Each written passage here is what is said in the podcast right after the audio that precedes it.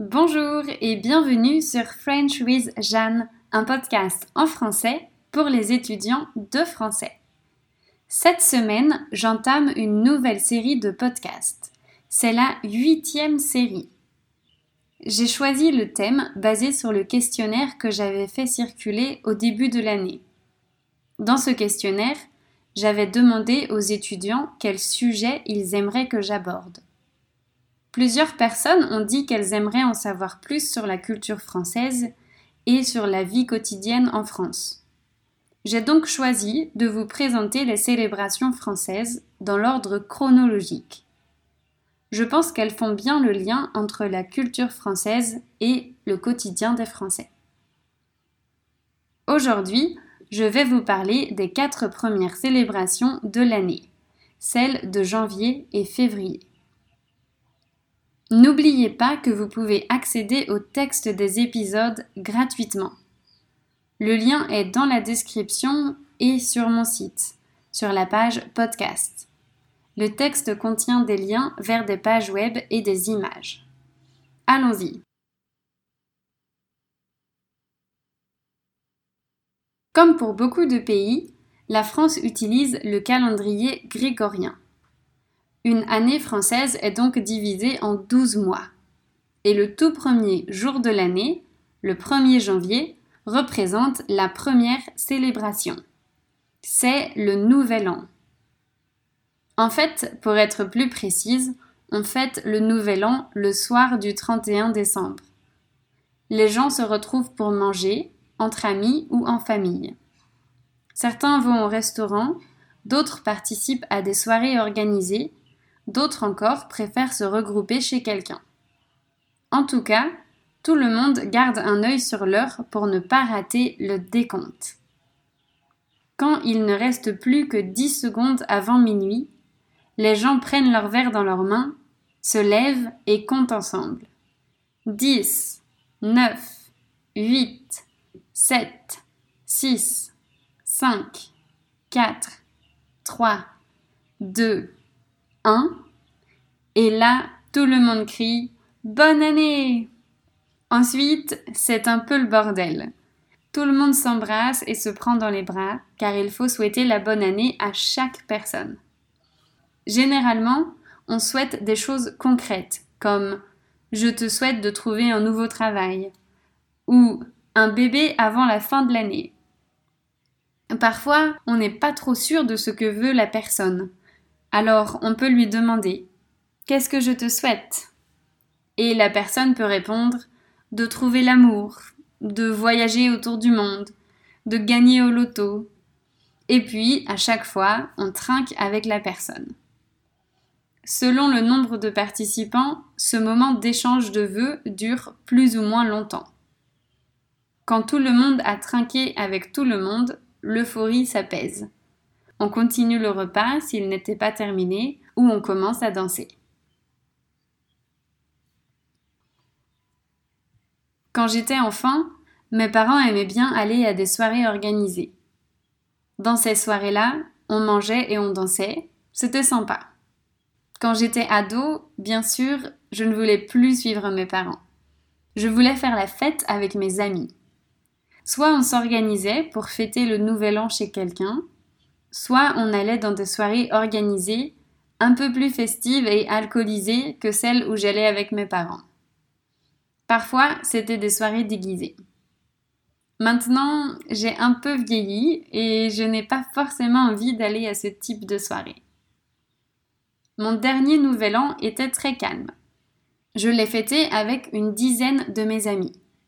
On a organisé un repas. On a commandé des fruits de mer et on a acheté de la viande pour faire une pierrade. Une pierrade est un plat convivial. On place un appareil surmonté d'une pierre chauffante au centre de la table et chacun fait griller ses petits bouts de viande et ses légumes dessus. On avait aussi cuisiné des desserts. J'avais fait une mousse au chocolat, mais je l'avais complètement ratée, malheureusement. Après ça, on a continué à discuter et on a fait quelques jeux de société. On a presque tous dormi sur place, comme quand on avait 15 ans. C'était marrant de retrouver cette ambiance. Moi, je me suis couchée vers 4 heures du matin, mais les derniers se sont couchés vers 6 heures. Le lendemain matin, on a pris le petit-déj ensemble et on a refait des jeux. On a rangé la maison, fait la vaisselle et lavé le sol, puis chacun est rentré chez lui. C'était une très bonne soirée. Les jours suivants, il est d'usage d'aller porter la bonne année. Ça signifie que les plus jeunes doivent rendre visite aux plus vieux pour leur souhaiter une bonne année. Avec ma famille, en janvier, je vais donc toujours rendre visite à mes deux mamies pour leur souhaiter une bonne année. En France, les gens disent qu'on peut souhaiter la bonne année jusqu'au 31 janvier. Donc, entre le 1er et le 31 janvier, quand on voit quelqu'un pour la première fois pendant cette période, on se souhaite la bonne année réciproquement. En fait, je viens de réaliser que le nouvel an dure un mois.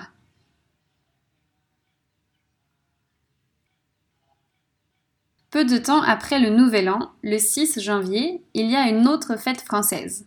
C'est l'Épiphanie. Ce n'est pas un jour férié. À l'origine, l'Épiphanie est une fête religieuse. En effet, on dit que la France est un pays de tradition catholique. Aujourd'hui, l'État et la religion sont séparés. Mais ça n'a pas toujours été le cas la séparation de l'État et de l'Église s'est faite en 1905, il y a 115 ans. Malgré ça, beaucoup de célébrations en France sont liées à des événements religieux.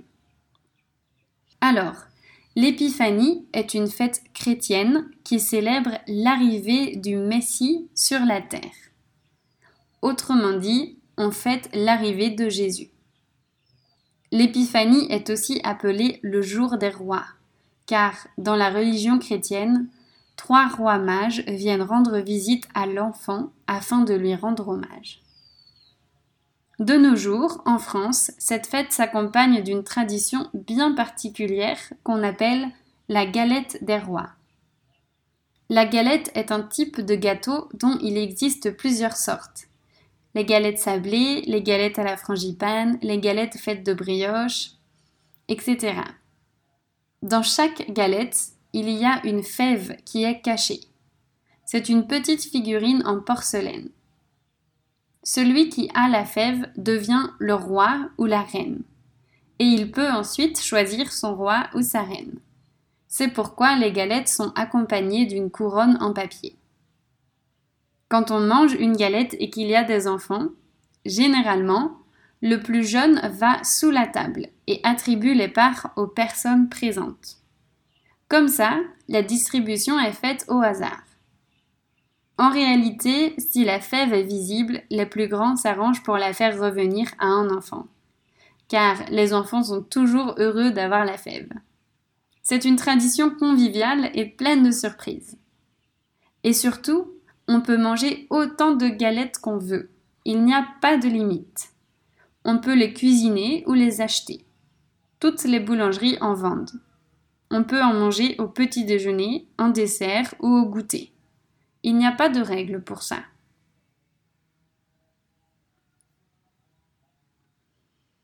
Au mois de février, les galettes sont remplacées par une autre spécialité française, les crêpes. En effet, le 2 février, c'est la date de la Chandeleur. Cette fête a aussi des origines religieuses, mais je ne les connais pas. En réalité, de nos jours, l'aspect religieux a totalement disparu. Pour nous, les Français, c'est juste une super occasion de manger des crêpes. Comme toujours en France quand il s'agit de nourriture, c'est aussi une belle occasion pour se réunir entre amis ou en famille. Les crêpes se mangent normalement avec des ingrédients sucrés comme du sucre, du miel, du chocolat, du caramel, de la chantilly, etc. Il existe beaucoup de recettes de crêpes différentes. Ma maman utilise souvent une recette avec de la bière. C'est pas mal.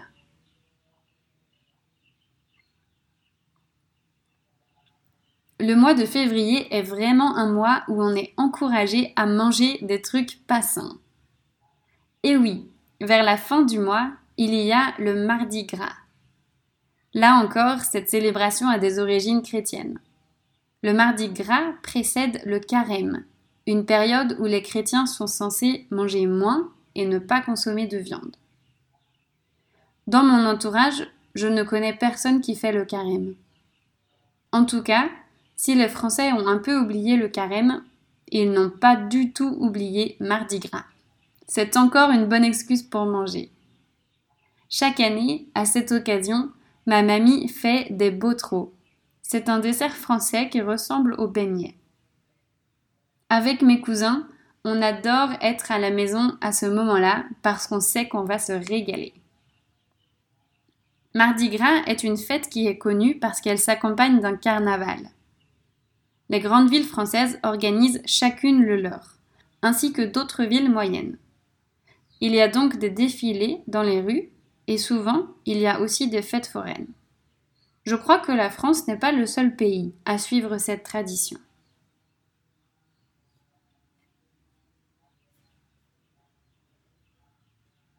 La dernière fête qui a lieu en février, je pense que vous la connaissez aussi, c'est celle de la Saint-Valentin. La Saint-Valentin a toujours lieu le 14 février. Sur Internet, j'ai lu que l'origine de cette fête n'est pas certaine. En tout cas, en France comme ailleurs, ce jour-là, c'est la fête des amoureux. Beaucoup de couples se font donc des cadeaux. Ils invitent leurs partenaires au restaurant, ils offrent des fleurs, des chocolats ou un bijou. Pour les gens de ma génération, cette fête est surtout considérée comme une fête commerciale, c'est-à-dire une fête où le prétexte de l'amour est mis en avant pour pousser les gens à consommer.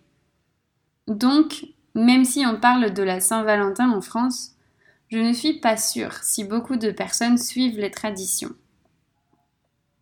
Aux Philippines, par contre, la Saint-Valentin est un grand événement. Il y a des publicités et des promos partout. Les restaurants ajoutent du rouge, des cœurs, des fleurs.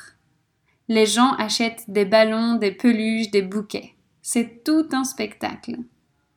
J'étais très surprise de voir l'engouement des Philippins pour cette fête, comparé aux Français qui la dédaignent plutôt. Mais bon, je crois qu'en général, les Philippins aiment l'amour. En vivant là-bas, j'ai trouvé que les Philippins étaient généralement plus sentimentaux que les Français. Ils aiment prouver leur amour et le montrer au grand jour. J'ai l'impression qu'ils placent l'amour et le couple au centre de tout. Les Français me semblent plus modérés. Même s'ils ont la réputation d'être romantiques, ils sont beaucoup moins démonstratifs. Ils préfèrent l'idée d'indépendance à celle de fusion sentimentale. Bien sûr, je fais des généralités. Vous pouvez ne pas partager mon avis. Voilà pour les fêtes du début de l'année en France. J'espère que cet épisode vous a plu. Si oui, partagez-le à vos amis. Merci de votre écoute et à la semaine prochaine.